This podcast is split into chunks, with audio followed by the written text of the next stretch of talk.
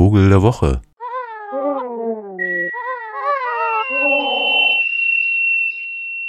Haben Sie eigentlich heute Nacht ein bisschen Wahl mitverfolgt?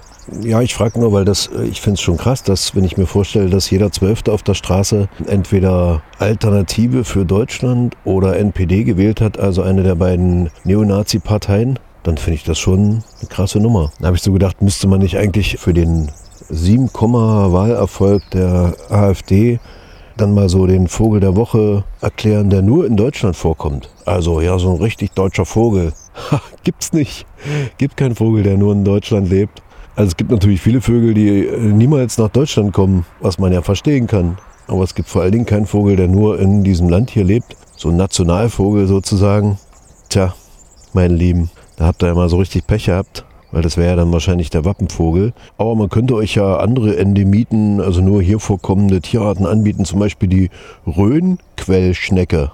Nicht schlecht, oder? Oder den badischen Riesenregenwurm. Oder gar, ja schade, CSU, schlecht gelaufen, das bayerische Löffelkraut oder der Ammerseekilch. Na Gott, äh, ihr merkt schon, also ob seltene Fischarten oder Riesenregenwürmer, so richtig will das alles sich nicht eignen, um äh, politisch von der neuen Rechten missbraucht werden zu können, obwohl so ein Riesenregenwurm als Ach Gott, naja, was wollte ich eigentlich sagen? Ich wollte sagen, stattdessen können wir doch einen weiteren seltsamen Schnabel feiern in dieser Woche, denn selten genug ist es ja, dass die im Binnenland auftauchen, obwohl sie im Wattenmeer seit komplett unter Schutzstellung sich ein bisschen erholt haben, ausgebreitet haben, sodass also knapp die Hälfte aller in Westeuropa vorkommenden Säbelschnäbler im Nordsee-Wattenmeer brüten. Ansonsten eben rund um Europa so an den Küsten zu finden, in Spanien auch im Binnenland. Und dann nach Osten gibt es sie so in den weiten Salzsteppen Südsibiriens. Auch im Wolga-Delta ist der Säbelschnäbler zu Hause. Was ist das nun für ein Vogel? Wie der Name schon sagt, hat auch dieser Vogel der Woche einen recht seltsamen, in dem Falle aufwärts geschwungenen, säbelähnlich gebogenen Schnabel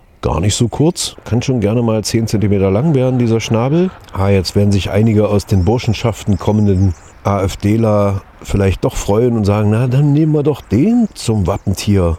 Wenigstens einer, der fechten kann. Tja, aber wisset, meine Lieben, wenn der ficht, dann ficht er ohnehin nur für seine eigene Frau und bei schwulen Säbelschnäblern dann eben für seinen eigenen Freund, aber niemals für irgendeine Ehre. Die Ehre des Säbelschnäblers würde ja auch nicht klingen. Der Säbelschnäbler, der fischt mit seinem Krummschnabel eigentlich normalerweise im Wasser. Und tatsächlich bei der Balz, da gibt es so eine Gruppenbalz, die kommen eigentlich aus, aus ihren Überwinterungsgebieten am Mittelmeer und Israel und so schon wieder als Pärchen. Und trotzdem wird da nochmal symbolisch so ein bisschen rumgebalzt in der Gruppe. Und dann immer schön mit den Schnäbeln auch. Und dann drücken sich die Weibchen an die Männchen ran, um zu zeigen, naja Mensch, wir sind doch aber schon und so. Und dann wird da gerne wirklich mal gefochten. Aber passiert nicht wirklich was, mehr so ein symbolisches Fechten. Weil die sehen natürlich einfach auch schön aus, diese Vögelchen. Und das müssen sie dann auch zeigen, dass sie ihr Schnabel und so. Ansonsten sind das so äh, recht große, vielleicht 20 Zentimeter lange, schwarz-weiße, grazile Wartvögel, Nemikolen. Also lange Beine, aber nicht besonders farbig, sondern weiße Brust, weißen Hals, auch so zur Hälfte ein weißes Gesicht und Oberkopf, Hinterkopf und Teile der Flügel sind schwarz, sodass sie also ein auffälliges Bild ergeben, auch wenn sie fliegen. Und dann eben diesen seltsam nach oben gekrümmten Schnabel und auch lustige Geräusche dazu natürlich, wie sich das gehört für Wartvögel.